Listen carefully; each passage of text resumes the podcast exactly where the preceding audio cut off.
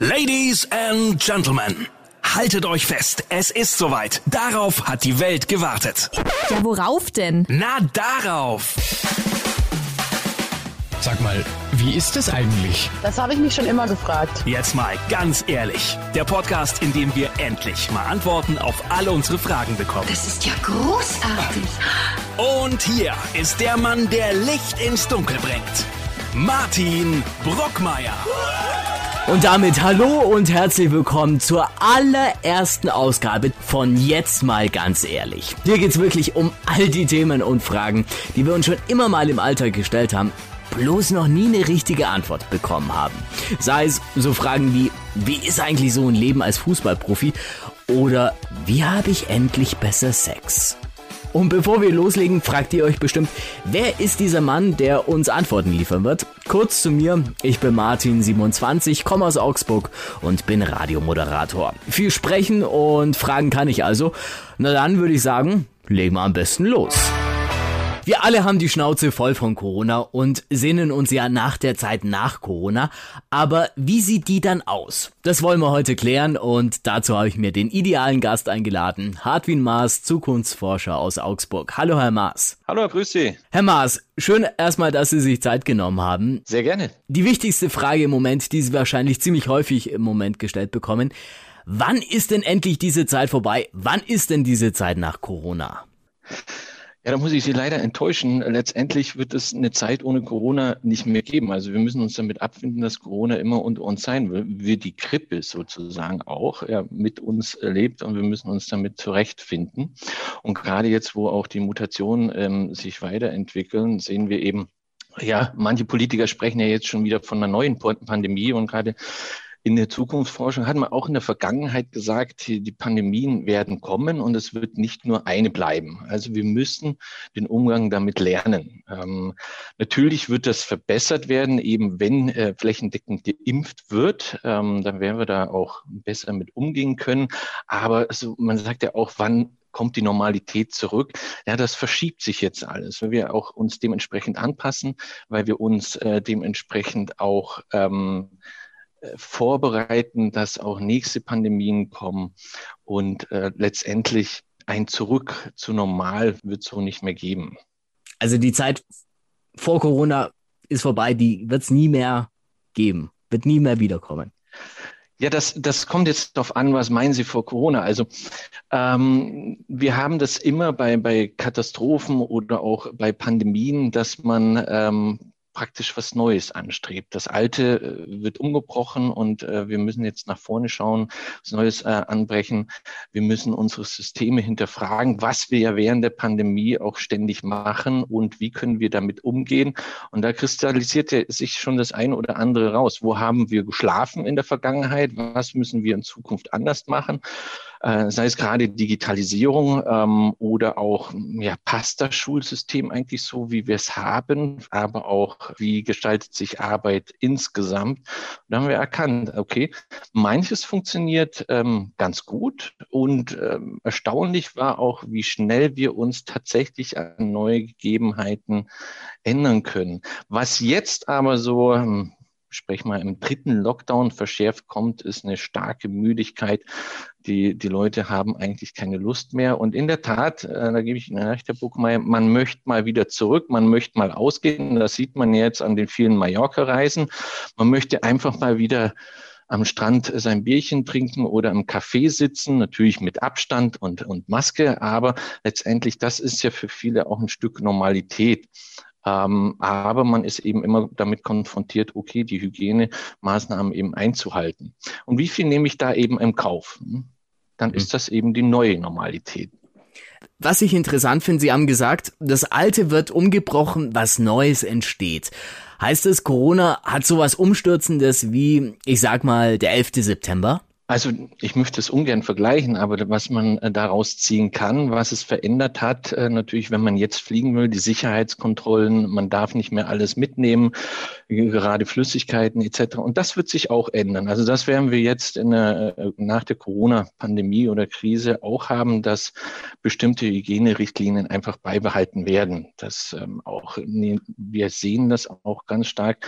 Wir haben das auch untersucht. Würdest du dich impfen, wenn du äh, verreist? Ja, dann natürlich, aber zu Hause dann eher weniger ähm, weil da kennen wir es schon. Okay, wenn man in diverse Länder reist, dann muss ich mich impfen, dann muss ich das vorweisen, sonst darf ich gar nicht einreisen. Und deswegen sind die Leute relativ offen, auch wenn sie in den Urlaub fliegen, sich impfen zu lassen. Also weil, weil das schon eine gewisse Gewohnheit hat. Aber jetzt auf andere Bereiche ähm, transferiert, da werden wir das ebenso haben, dass neue ähm, Konzepte erstellt werden und auch neue Richtlinien, neue Regeln, neue Hygienemaßnahmen und es wird auch beibehalten werden, auch nach Corona. Also sprich zum Beispiel, dass ich, ähm, dass die Maske, die haben wir früher eher nur aus Asien gekannt, dass die jetzt Bestandteil, wenn ich zum Arzt meinen Wegen gehe, dass ich die dann eher aufhab.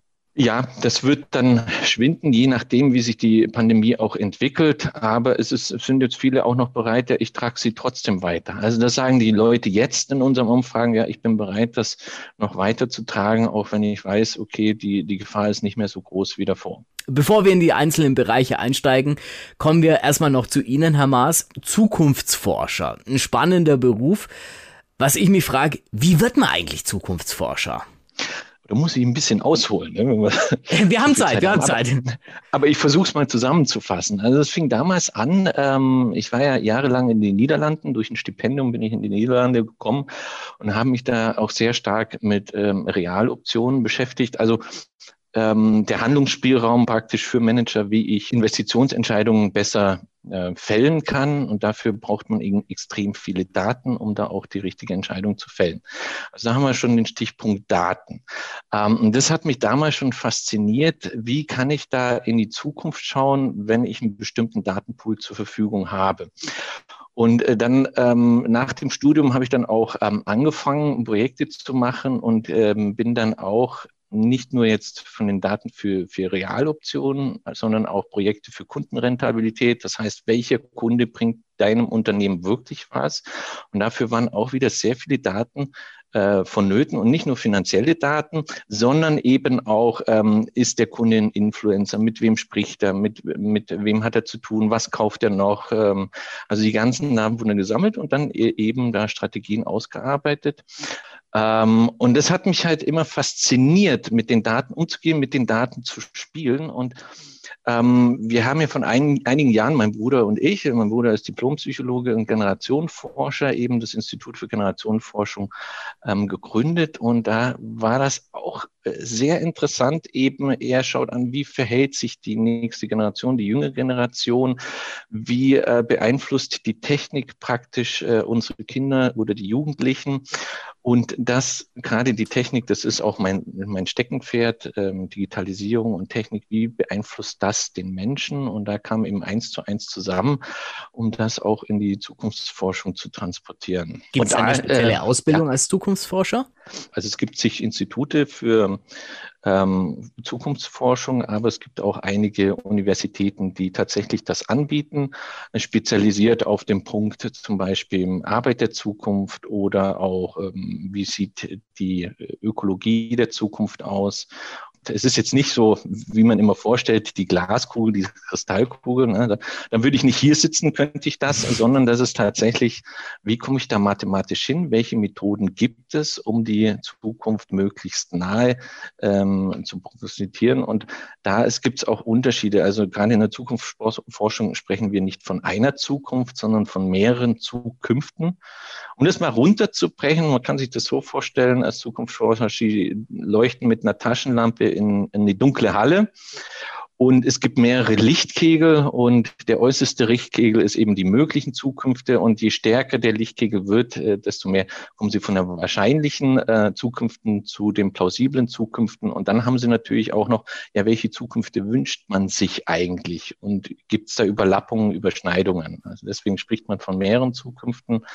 Ich könnte jetzt noch äh, viel mehr erzählen, aber. Äh das wird den Rahmen sprengen. Aber was ich ganz interessant fand, ähm, Sie haben gesprochen von mehreren Zukünften. Ähm, Richtig. wie kann man sich das vorstellen? Also man äh, denkt sich da, okay, wie könnte meinetwegen die Digitalisierung auslaufen? Und dann gibt's äh, Zukunft A, B, C, D, E. Und dann mhm. wird ähm, durch Ausschlussverfahren äh, geschaut, was könnte eher hinhauen oder wie? Ja, also man muss dann schauen, in welchem Rahmen bewege ich mich. Ähm, also welches, äh, ich kann nicht alles auf einmal anschauen, das, wird, das wird den Rahmen komplett äh, sprengen, sondern wie wird sich das hier jetzt die Stadtentwicklung zum Beispiel, wird sich das in Augsburg entwickeln? Ähm, welche Investitionen könnten was generieren? Wie schaut die Population aus? Auch dann schaut man an, gibt es ähm, Jetzt zum Beispiel äh, wird sehr stark investiert in äh, die Klinik, also die, die Uni auch ähm, mhm. ausgebaut. Okay, dann, dann weiß man auch schon, das wird sich dementsprechend äh, weiterentwickeln. Und ähm, je weiter man geht, je größer man den Rahmen macht, desto komplexer wird das auch. Und ähm, man darf jetzt die Abhängigkeiten zwischen den einzelnen ähm, Bereichen nicht vergessen. Also es wird dann immer komplexer und dann haben sie eben verschiedene Zukünfte, also verschiedene Szenarien auch mhm. und versuchen eben das für sie am plausibelsten herunterzubrechen. Und äh, der, der Wunsch und die plausible Zukunft, die kann stimmen, muss aber nicht unbedingt. Ne? Und dann arbeitet man eben darauf hin. Das ist natürlich, welchen Zweck verfolgt äh, eben jetzt hier das Szenario? Was möchte ich machen? Möchte ich investieren? Möchte ich vergrünern? Möchte ich mehr Nachhaltigkeit äh, eben zum Beispiel jetzt in die Stadt bringen? Oder auch mein Unternehmen, äh, welche, welche Vision soll ich verfolgen? Welche Maßnahmen soll ich machen? Und da bricht man das dementsprechend eben runter. Also da kommen eher mehr Unternehmen, Städte, Kommunen mehr auf sie zu, als nicht der Autonormalverbraucher, der ähm ja, ja. Okay. Also das, das, das ist äh, tatsächlich so, das ist dann äh, divers. Um, um was geht das eben? Ähm, wir hatten jetzt letztens ein Projekt, ähm, wie schaut die Zukunft der, des Büros aus? Also nicht der Arbeit, sondern des äh, Büros an sich. Und da haben wir, das ist ja schon wieder interessant. Das heißt, die Zukunft des Büros kann ich eigentlich nicht alleine anschauen. Ich muss mir die Zukunft der Arbeit anschauen. Und dann bricht das auf das Büro. Das Büro an sich ist ja nur ein Instrument der, für die Arbeit. Ne? Wenn wir schon mal beim Thema Büro sind, steigen wir gleich auch mal ein in den ersten Bereich äh, in der Zeit nach Corona. Viele sind im Moment im Homeoffice, ich auch schon gefühlt seit Monaten über ein Jahr fast schon. Und was ich da echt zugeben muss, ich kann mich eigentlich gar nicht mehr an die Tage im Großraumbüro in der Redaktion erinnern. Wie sieht das denn in Zukunft aus? Kommen wir nochmal zurück ins Büro oder werden wir Zeit unseres Lebens jetzt im Homeoffice verbringen? Äh, Teils, teils. Also man sagt, also 20 bis 25 Prozent könnten ähm, drei bis fünf Tage vom Homeoffice arbeiten. Die müssen nicht mehr ins Büro. Ähm, und das wird sich auch tatsächlich ändern. Wir haben gesehen in der Pandemie, erstens, es hat sehr gut funktioniert, wo sich manche Unternehmen vorgestellt haben, nein, das geht absolut nicht. Ich verliere da die Kontrolle über meine Mitarbeiter oder die Performance, die Leistung sinkt. Das hat sich nicht bestätigt. Äh, ganz im Gegenteil, bei manchen hat sich die Leistung sogar danach erhöht, weil ich mir den Tag völlig für mich einteilen kann. Das ist so ein Punkt. Ähm, Homeoffice ist aber nicht für jedermann, aber es wird sich ähm, zukünftig auch durchsetzen, dass wir eine Hybridlösung haben. Also halb-halb. Ne? Ähm, man spricht insgesamt, wenn wir dann ein paar Schritte weitergehen, also wenn wir 10, 20, 30 Jahre weitergehen, auch ähm, dass wir dann in die Wissensgesellschaft gehen, also in die Wissensarbeit. Wir sind jetzt eher noch Dienstleistungen, machen den Sprung in die Wissensgesellschaft.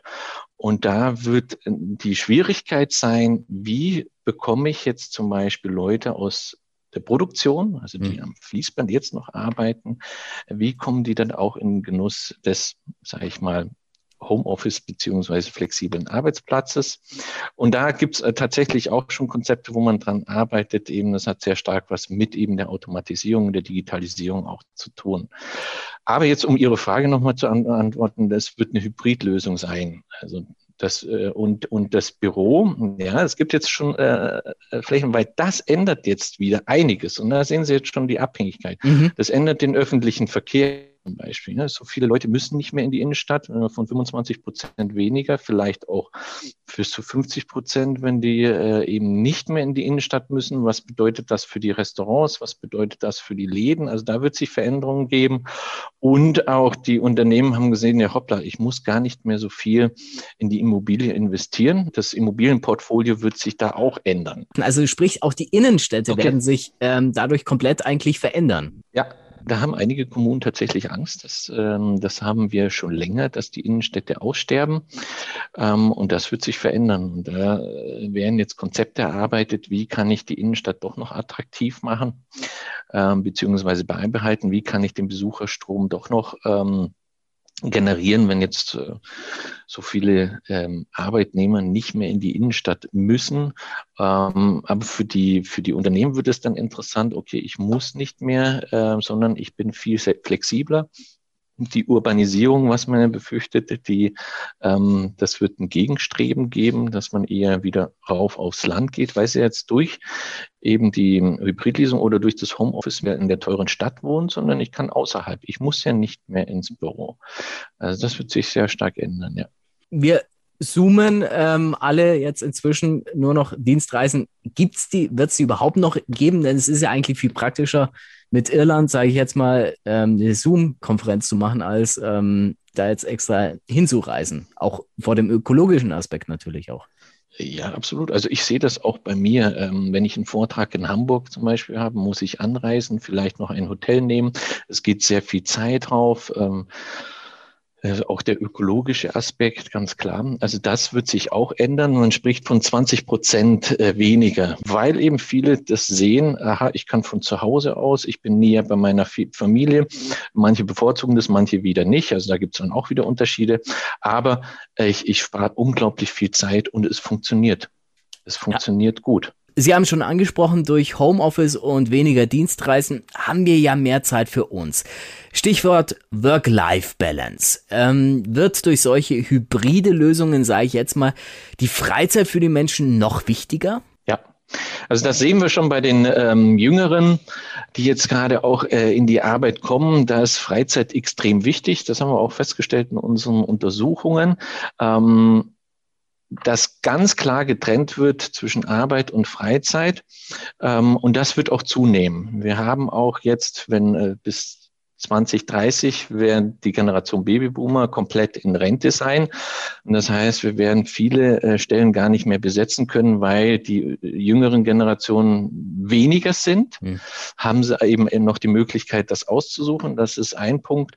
Und äh, das Streben, also wir haben einen Shift hin zur Teilzeit, ähm, dass viele gar nicht mehr in Vollzeit arbeiten wollen. Ähm, also eher die Freizeit ist hier eben der, das, das, der neue Lebensmittelpunkt, nicht mehr die Arbeit, wie das in vorherigen Generationen war. Bleiben wir mal beim Thema Lifestyle, sage ich jetzt mal, Thema Konsum. Wir verzichten ja im Moment auf so vieles, konsumieren ja wirklich kaum. Ähm, viele sparen, wenn sie noch genug Geld haben, dass sie sparen können. Wenn Corona vorbei ist, die schlimmste Phase, wir dann ähm, fast alle geimpft sind, hoffe ich mal, ähm, wir sind ja dann wirklich komplett entwöhnt von den ganzen Sachen, die wir im Moment nicht machen dürfen. Erleben wir dann einen kompletten Konsumboom, dass wir jetzt alles nachholen wollen, was uns entgangen ist? Oder legen wir jetzt, sag ich mal, das Geld, was wir gespart haben, weiter auf die Seite, um uns dann doch irgendwann was Größeres anzuschaffen? Also sind zwei Punkte, die ich da ansprechen möchte. Also wir haben ja gesehen, als es hieß, äh, Restaurants werden jetzt dicht gemacht. Dann fing das Boom plötzlich an. Ja, wir gehen noch einmal richtig essen, mhm. bevor die dicht machen. Das ist ja ein Punkt. Ähm, jetzt zu dem Sparen ist es tatsächlich so, dass wir in Deutschland laut, laut Bloomberg ähm, circa 142 Milliarden angespart haben in der Pandemie. Das heißt äh, tatsächlich, dass die Bürger viel auf der hohen Kante liegen haben. Das mhm. hat damit zu tun, dass die Zeiten sehr unsicher sind. In Unsicherheiten fange ich an zu sparen. Da fange ich an, kleinere Schritte zu machen, nicht mehr so viel zu konsumieren. Auf der anderen Seite haben wir einen extremen Boom ähm, bei, bei Online-Shopping eben erlebt, äh, wo dann überhaupt nicht zurückgestellt wurde, sondern extrem. Also da wenn man dann mit der, mit der, mit den Lieferanten spricht, beziehungsweise mit den Kurierdiensten, ähm, die haben wirklich viel zu keulen. Eingegend. Aber man sagt eben, ähm, das Sparverhalten ändert sich nicht so abrupt Mhm. wie. Also jetzt könnt ihr wieder ausgeben, dann passiert das ähm, sukzessive. Ähm, aber das wird jetzt nicht auf einmal passieren, weil man eben eben sich unsicher ist und das ist so Sicherheit müssen wir sowieso neu definieren äh, in dem Kontext mit Corona, mit Pandemien. Ähm, das ähm, bringt uns doch dazu, äh, eher weiterhin zu sparen. Und wenn, man geht davon aus, dass circa 30 Prozent dann in den Konsum landet, 40 Prozent wird, wird weiter angelegt. Das heißt, haben wir dann nicht, wir schauen dann weiterhin trotzdem auf unser Geld, auch wenn wir so einen inneren Nachholbedarf haben. Also ist es nicht so wie jetzt äh, Mallorca endlich wieder Urlaub und alle strömen förmlich dahin. Wird sowas dann nicht geben? Äh, Schrittweise, aber nicht auf einmal. Also nicht, nicht komplett jetzt, äh, jetzt wird das Geld rausgeprasst. Ähm, das wird dann nicht so sein, sondern eher schrittweise.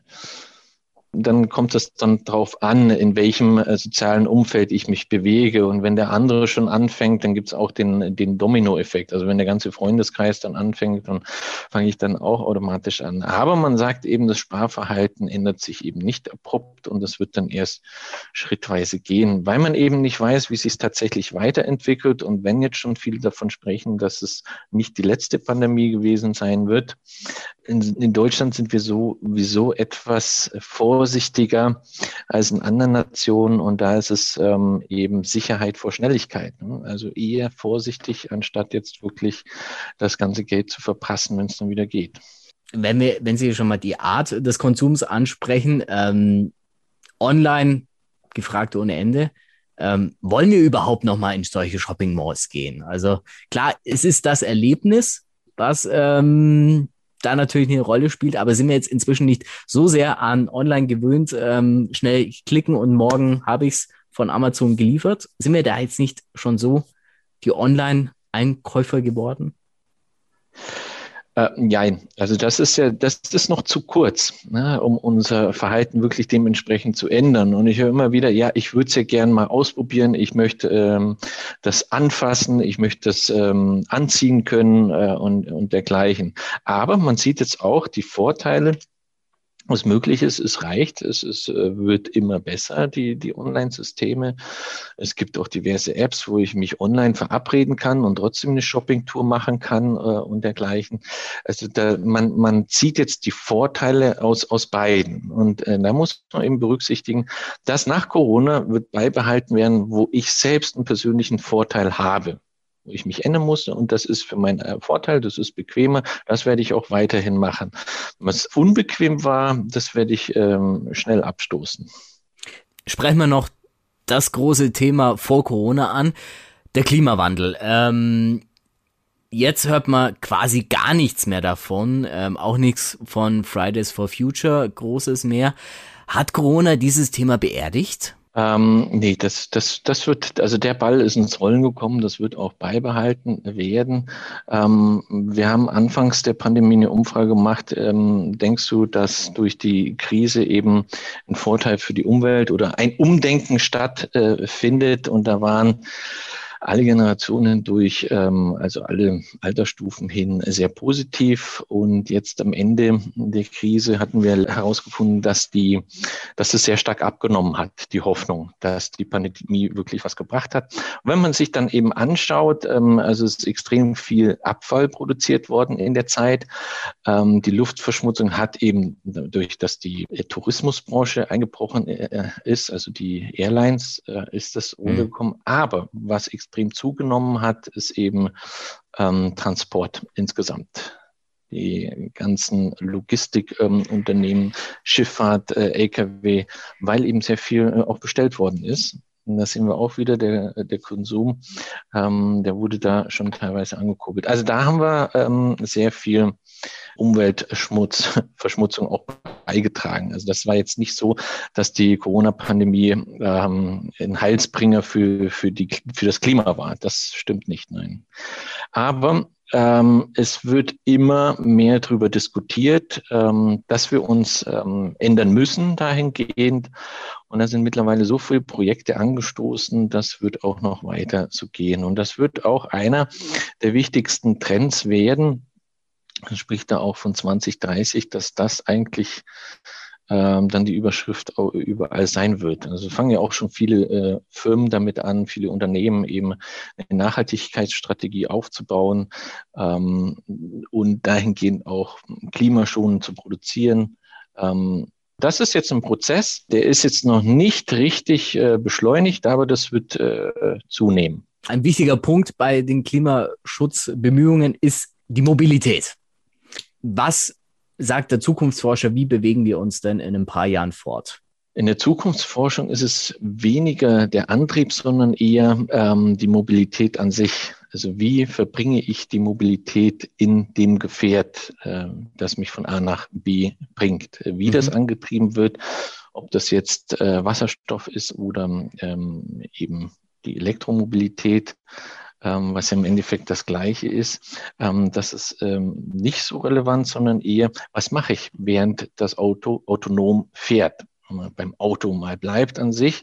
Das heißt, ich muss das nicht mehr steuern. Ich kann dann während des Autofahrens die Zeit ähm, für mich selbst besser nutzen.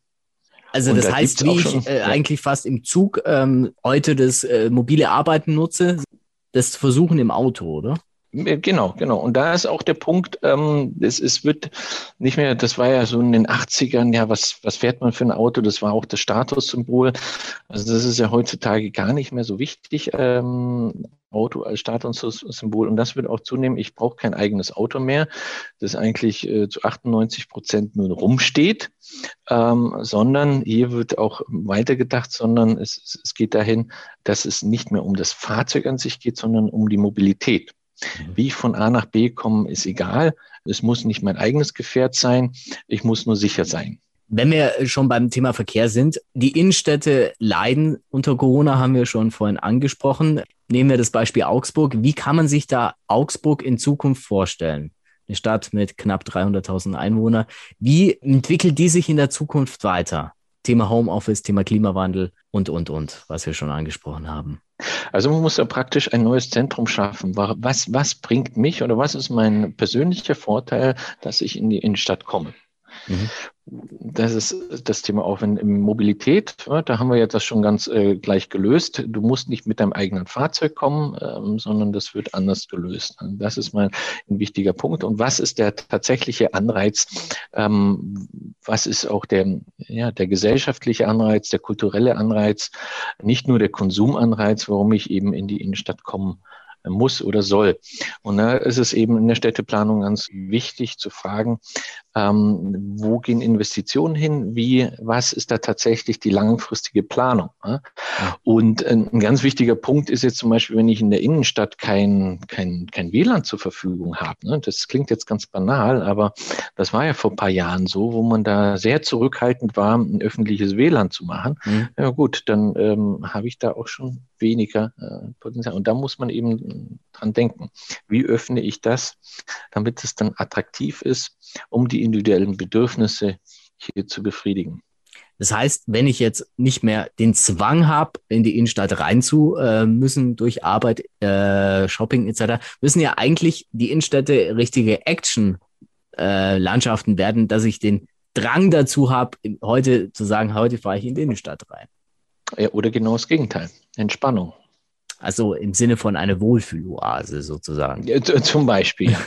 zum Beispiel. Das kann man auch wieder mit Konsum kombinieren, also je nachdem, wie ich das mache. Ne? Ich kann jetzt auch, wenn wir wieder den, den Kontext Arbeit hernehmen, dass das Büro jetzt nicht mehr hier der Arbeitsplatz an sich ist, sondern eher ähm, eine Kulturlandschaft, um sich da eben auszutauschen, um sich inspirieren zu lassen, als äh, kreativer Hub sozusagen. Spannende Vorstellung auf jeden Fall. Ähm, ein Aspekt beim Thema Arbeit will ich noch ansprechen, zu dem Sie auch selbst vor kurzem geforscht haben, Thema Bildung. Die kleinsten, da ähm, müssen wir uns, glaube ich, nicht streiten, ähm, leiden am meisten unter der jetzigen Lage. Kann man da schon sagen, wie lange die mit den Folgen zu kämpfen haben ich sag mal, äh, nur Stichwort Bildungslücken und Lernrückschritte. Also ja, da muss man tatsächlich aufpassen, ähm, äh, ob das tatsächlich Lernschritte sind. Was wir in der Pandemie erlebt haben, dass wir, äh, dass die Schere extrem auseinanderging. Also man muss ja da tatsächlich dichotom argumentieren. Das heißt, ähm, wenn ich einen, einen, einen, guten Schüler habe, der äh, technisches Equipment hat, wo die Eltern auch ähm, Rat und Tat zur Verfügung stehen und auch im guten Kontakt mit dem, mit den Lehrkräften sind, ähm, der Schüler hat überhaupt keine Rückschritte, ganz im Gegenteil. Und der wird ähm, da sogar noch mehr leisten als in der Schule an sich, mhm. ähm, weil er eben da das soziale Netz hat. Schüler, die jetzt zum Beispiel die technische Ausrüstung nicht haben, die zu dritt eben ein Laptop teilen müssen, wo es auch keinen Drucker gibt äh, zu Hause, wo die Eltern selbst arbeiten müssen zu der Zeit, ähm, wo auch Schichtbetrieb herrscht und, und dergleichen. Da wird es natürlich schwierig und äh, man spricht da, dass da auch Lücken aufkommen können. Aber es wäre jetzt fatal zu sagen, dass die Schüler mit, sag ich mal, Bildungslücken auf den Markt kommen. Weil dann sprechen wir eben von, von der selbsterfüllenden Prophezeiung. Jeder redet die schlecht, jeder sagt, er hat, die werden Lücken haben. Selbst die Schüler selbst sagen, äh, wir sind nicht ähm, für den Markt ähm, ausgebildet. Ähm, ja gut, dann irgendwann denke ich, das ist auch ähm, tatsächlich so, obwohl ich gar nicht weiß, ob das so ist. Und da müssen wir ganz stark aufpassen, äh, gerade in der Bildung, dass wir hier die Leute nicht in Schubladen stecken. Also wächst da jetzt eine neue Generation heran, ähm, eine Generation äh, Corona, ähm, die sich von den anderen Generationen komplett unterscheidet? Ja, gut, also Corona erleben wir, erleben alle Generationen momentan. Mhm.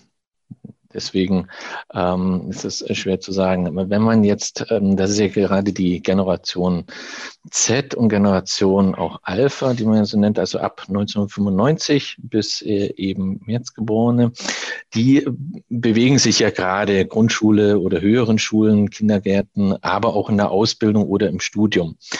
Ähm, und, und da spricht man eben von, von der Generation eben, wie wird das die eben beeinflussen? Und da sagen tatsächlich auch ältere Generationen, die sprechen dann auch äh, von den Bildungsdefiziten, wo ich wirklich davor warne und ähm, da auch schon sagen, ja, das Defizit wird noch elf, manche sprechen sogar 40 Jahre noch anhalten. Ist es nicht ziemlich pessimistisch? Also 40 Jahre, also das ist ja das, absolut, das halbe Berufsleben ja. fast schon, mehr als das. Also. Ja, richtig. Aber die, die, Leute sprechen eben davon und die, das ist tatsächlich Einschätzung, es gibt. Also im Durchschnitt elf Jahre gehen die Leute davon aus, die wir befragt haben, wird es eben ähm, einen Nachteil haben. Mhm. Gehen wir mal auf den Einzelnen ein, was diese ganze Zeit mit uns macht und wie wir danach äh, sein könnten. Ähm, Im Moment kommen wir ja privat nur mit wenigen Leuten zusammen. Große Familienfeiern sind nicht drin. Wenn wir Freunde treffen, dann ist es maximal die Person aus einem anderen Haushalt, auch nicht mehr. Ähm, lernen wir durch diese Zeit mehr unsere Familie und Freunde schätzen? Das ähm, kann man jetzt so nicht unbedingt sagen. Da gibt es ganz unterschiedliche ähm, Aussagen. Was wir sehen, da auch wieder, dass ähm, das, was vorher extrem war, wurde durch die Pandemie noch extremer. Ähm, hatte ich vorher keine Kontakte, dann habe ich das jetzt in der Pandemie noch weniger. Ähm, ähm, habe ich, bin ich vorher gut ähm, digital zurechtgekommen, dann habe ich da auch meinen Freundeskreis weiterhin aufgebaut. Ähm, was wir sehen, ist so eine Verschiebung von Stressoren, also die Daily Hassles, was, was mich beeinflusst. Und da sehen wir, dass die alltäglichen Stressoren zu Hause weniger wurden, also Thema Haushalt, Kinder, Partnerschaft etc die öffentlichen äh, Stressoren aber mehr wurden. Ne? Wenn ich einkaufen gehe, muss ich die Maske tragen, ich muss äh, mhm. Richtlinien einhalten, ich muss Abstand halten. Also in öffentlichen Verkehrsmitteln ähm, ist man nicht mehr ähm, so entspannt äh, wie davor. Also das hat in unserem Anfragen tatsächlich zugenommen, die Stressoren im, im öffentlichen Raum. Und auch ähm, jetzt, weil Sie es angesprochen haben, den Haushalt, ähm, ich darf einen anderen Haushalt äh, besuchen. Ja, meine Kinder sind noch unter 14, das ist in Ordnung. Aber man hat jetzt immer im Hintergrund, ähm, wenn man dann wieder, okay, ähm, hoffentlich sagt der Nachbar nichts, wie verstehe ich mich mit denen? Und das hat ja ganz am Anfang des Lockdowns immens zugenommen, wo die Polizei berichtet hat, dass sie so viele ähm, ähm, ähm, Meldungen auch bekommen haben, dass der Nachbar anscheinend das nicht eingehalten mhm. hat, so und so. Und ja, da sieht man, den Leuten war langweilig, die waren zu Hause, also fingen sie dann damit an. Also so ein Gefühl hatten wir davor nicht. Ne? Beobachtet zu werden. Darf ich das jetzt? Darf ich jetzt Basketball spielen mit meinen Freunden? Nee, eigentlich nicht äh, während des Lockdowns. Jetzt hier nach 22 Uhr ähm, darf ich dann noch raus? Darf ich noch joggen? Also, und es ist ja mittlerweile so, dass sich gar keiner mehr wirklich auskennt. Äh, also, ja, kam der Ruhetag dann mal wieder nicht. Mhm. Ja, was ist jetzt tatsächlich die Situation? und man fühlt sich da gewissermaßen auch un unter Beobachtung, was man vorher überhaupt nicht kannte. Also auch ein bisschen eine Einschränkung der Flexibilität, der, der Freiheit da auch. Wird uns das auch in Zukunft beeinflussen? Also wir werden uns dran erinnern, aber äh, das wird dann wieder aufgelöst werden, weil es gibt ja keinen Grund mehr, das, äh, das beizubehalten. Hm. Das befürchten zwar einige, dass, äh, dass das dann beibehalten wird, aber es ist, es wurde ja während ähm, es keinen Lockdown gab, auch schon wieder aufgehoben. Ähm, insofern das begründet ist und man das gut nachvollziehen kann, dann, dann ist das ja auch in Ordnung. Sie haben angesprochen, in den öffentlichen ist man nicht mehr so ganz entspannt, muss und Abstand halten. Äh, vollgestopfte Straßenbahnen kriegen heute Schweißperlen fast schon auf der Stirn, wenn man da die sieht. Wird es jemals wieder normal sein, sage ich jetzt mal, wenn diese Pandemie vorbei ist, wenn ich eine ähm, Menschenmasse in der Straßenbahn sehe, dass ich sage, okay, lieber doch nicht? Wird uns das irgendwie noch weiter beeinflussen oder wenn es vorbei ist, rein in die Masse? Äh, individuell sicher. Also der ein oder andere denkt, ich werde die Maske in öffentlichen weitertragen. Ne, ich steige da lieber nicht ein, es ist mir zu voll. Also da bin ich eher risikoaffin oder risikoavers. Das kommt jetzt ähm, ganz drauf an. Aber wenn ich dann sehe, dass die Masse wieder ganz normal äh, lebt, dann, ähm, weil wir Menschen vergessen, dass wir ziemlich schnell vergessen. Ne? dann ist das auch wieder ganz normal. Und dann, ja, damals war das eben so. Aber der ein oder andere wird es dann noch äh, beibehalten, da wird es länger dauern. Aber das kann man jetzt nicht so sagen, okay, jetzt ist äh, Lockdown vorbei, alle sind geimpft, jetzt können wir wieder normal. Das wird ähm, für den einen oder anderen verzögert stattfinden. Allein die Impfung, das wird sich ja noch äh, über ein Jahr hinziehen. Was auch so ein äh, Fall ist, ähm, Thema Hände geben. Früher normal, heute ähm, wenn dann der Ellenbogencheck, mehr nicht. Ähm, werden wir jemals wieder dieses Händeschütteln, wenn ich ein Vorstellungsgespräch habe, war das ja das Selbstverständliche von der Welt, dass ich dem zukünftigen Arbeitgeber die Hand gebe. Wird sich das irgendwann mal wieder einpendeln oder ist es auch so eine individuelle Sache? Das ist tatsächlich, also wenn ähm, Ihnen jemand die Hand äh, entgegenstreckt, ähm, dann ähm, wie, wie kommt das dann an, wenn Sie dann nur den Ellenbogen hinhalten? Ne? Ähm, Schwierig eigentlich. Auch, genau, Genau, also das hatten wir ja schon vorher. Ne? Wenn Sie jetzt zum Beispiel nach Asien mit einem Japaner äh, sich begegnen ähm, und er wurde gebrieft, pass mal auf, der Deutsche, der gibt die Hand, äh, also musste da auch die Hand geben, nicht nicken und der Deutsche wird genauso gebrieft und dann kommen sie zusammen, der Deutsche verbeugt sich und der Japaner gibt die Hand. Ne? Mhm.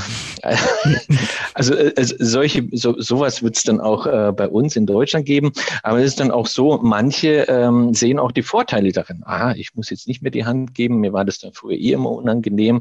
Mhm. Ähm, ich gebe dann nur die Faust oder eben den Ellenbogen. Ähm, und dann wird das auch akzeptiert werden. Da, da wird es schon eine Veränderung geben, auch in diversen Gesten, auch dass man, ich meine, das war ja auch vorher schon vernünftig, sie öfter die Hände zu waschen mhm. oder äh, eben nicht in die Hand äh, zu niesen, sondern äh, dementsprechend ähm, da wird der, das ein oder andere auch beibehalten werden, weil man da eben den persönlichen Vorteil drin sieht. Thema Gesundheitssport. Wir Sie haben eine Gesundheitskrise ohne Ende. Ändert sich auch unser Stellenwert der Gesundheit und des Sports, wo wir mal am eigenen Leib erfahren, es kann jeden von uns treffen, dass er morgen äh, das Virus sich einfängt und dann schlimmstenfalls stirbt? Ja, also Gesundheit äh, zählt ja auch zu den äh, Megatrends und ähm, da ist es eigentlich ganz interessant. Unter Gesundheit verstehen wir auch Ernährung. Ähm, und da gab es eine gerade in Sport eine große Verschiebung. Das heißt, die Vereine waren zu. Ähm, viele haben dann umgestiegen auf, auf Video, das bei den Frauen beliebter war als bei den Männern. Dann haben wir bei Kindern, die ja schon, ähm, wo die Fettleibigkeit zunimmt, das war jetzt in der Pandemie noch mehr. Also die Ernährung war dann nicht unbedingt ähm, positiv. Man hat sich weniger bewegt, weil es auch ähm, nicht, nicht äh, möglich war. Ich kann das Kind nicht mehr im Verein schicken dergleichen. Also da haben wir eine Veränderung. Wenn wir jetzt aber weitergehen, was wir in der Zukunftsforschung machen, also dass man nicht vom nächsten Jahr spricht, da spricht man eher von Trends, sondern von 10, 20, 30 Jahren. Mhm. Ähm, da ist es eigentlich ganz interessant, was sich, äh, was stark zunimmt, wenn man zum Beispiel Apple hernimmt, die haben sich ja verabschiedet Smartphone-Markt ist jetzt nicht mehr so interessant für uns. Wir gehen in Richtung Gesundheit und wir konzentrieren uns nicht auf kranke Menschen, sondern eben auf gesunde Menschen. Und ähm, da merken Sie sehr stark die Zunahme mit Variables, wo ich eben Gesundheitsdaten abrufen kann mhm. über Blutdruck, ähm, wie bewegt man sich äh, und dergleichen. Und da wird es dann äh, Konzepte geben, die dahin entstehen. Da kann man dann auch Corona eben auch implementieren. Also das wird es dann auch geben. Ja. Das heißt, äh, wenn ich aufstehe, mache ich meinen Test. Okay, alles, das haben wir jetzt schon. Es wird vielleicht noch automatisiert werden. Dann weiß ich, okay, was muss ich zu mir nehmen, wie soll ich mich heute bewegen, was muss ich machen. Also das wird zunehmend fremdgesteuert werden. Das wird kommen. Also das heißt fast schon in Richtung des gläsernen Menschen, was äh, viele befürchten? Ja gut, das sind wir ja jetzt schon. Ne? Das, äh, wenn man da 1987, da sind die Leute dann noch auf die Straße gegangen mit der Volkszählung. Ähm, nein, das wollen wir nicht. Und wenn wir heute schauen, da zahlen wir dafür, dass die großen Unternehmen unsere Daten abrufen mit Alexa oder äh, dergleichen. Mhm. Das stellen wir uns in Wohnzimmer und geben letztendlich alles preis und zahlen dafür noch Geld. Also da, da sind wir ja schon längst. Ähm, und das sehen wir auch eine große Spaltung zwischen jüngerer Generation und älterer Generation, dass die jüngere Generation wesentlich bereiter dazu ist ist ähm, und sich in der Bubble zu bewegen, also in so einer App-Bubble, ähm, wo die an die ältere Generation dann noch etwas distanzierter ist. Aber früher oder später haben wir, das sehen wir ja ganz klar an der Corona-App zum Beispiel. Ne? Da mhm. wurde dann plötzlich der Datenschutz höher gestellt als meine eigene Gesundheit, ne? obwohl die eigentlich äh, sehr datenschutzkonform ist. Ne? hat halt anfangs nicht funktioniert. Ne? Das war halt das andere Nachteil. ja, wenn wir so eine Krise, was wahrscheinlich, also aus meiner Generation noch nie jemand ähm, in der Art und Weise äh, erlebt hat. Auch wenn die gerade uns alle auf die Nerven geht, hat diese Krise auch eine Chance für die Zukunft? Ähm, ja, wir, wir sehen generell äh, zu vieles negativ. Ne? Ähm, natürlich gibt es da auch Punkte, ähm, ich kann, ich brauche jetzt auch nicht alles schönreden, aber tatsächlich für manche äh, Bereiche gab es ähm, positive Sprünge, wie zum Beispiel auch ein Teil der Digitalisierung, jetzt nicht flächendeckend, aber ein Teil, ein Umgestalten auch der Arbeit an sich mit Homeoffice oder Hybridlösungen.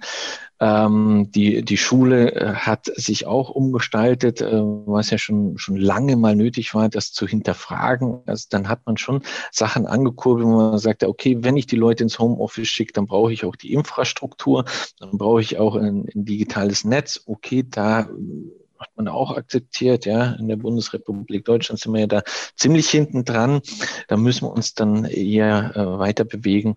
Und auch insgesamt, ähm, die Gesundheit hat einen höheren Stellenwert bekommen. Auch ähm, Hygienemaßnahmen, also das, das bringt uns ja natürlich auch ein, ein, Stück weiter. Wir haben gesehen, dass binnen kürzester Zeit, wenn wir das Geld richtig in, investieren, in Impfstoff auf dem, auf dem Markt bekommen, einen deutschen Impfstoff von BioNTech zum Beispiel, was ähm, vorher nie vorstellbar war, weil man da überhaupt nicht fokussiert hatte. Ähm, hätte man das gleiche Geld dann eben auch in weitere Strategien gesteckt, wie jetzt äh, zum Beispiel die Teststrategien ähm, mhm. oder auch ähm, weitergedacht mit Impfstrategien, wie man es umsetzt, dann wäre es ganz gut gewesen. Aber man hat gesehen, dass binnen kürzester Zeit Veränderungen gestaltbar waren, die vorher undenkbar waren. Also das sehe ich da schon im positiven Sinne. Also der Zukunftsforscher sieht positive Aspekte aus dieser Zeit. Letzte Frage, wenn wir uns in 25 Jahren heute nochmal treffen, im Jahr 2046, habe ich ausgerechnet, ähm, welche drei Sachen, wenn Sie jetzt sich mal drei Sachen rauspicken äh, könnten, wie sieht dann unsere Welt aus? Also da sind wir schon recht äh, weit in der Digitalisierung. Das wird auch kein Thema mehr sein da, weil wir da schon alles durchdigitalisiert haben, jetzt überspitzt gesprochen. Da ist das Thema Nachhaltigkeit massiv. Da werden wir auch äh, gute Sprünge gemacht haben bis dahin.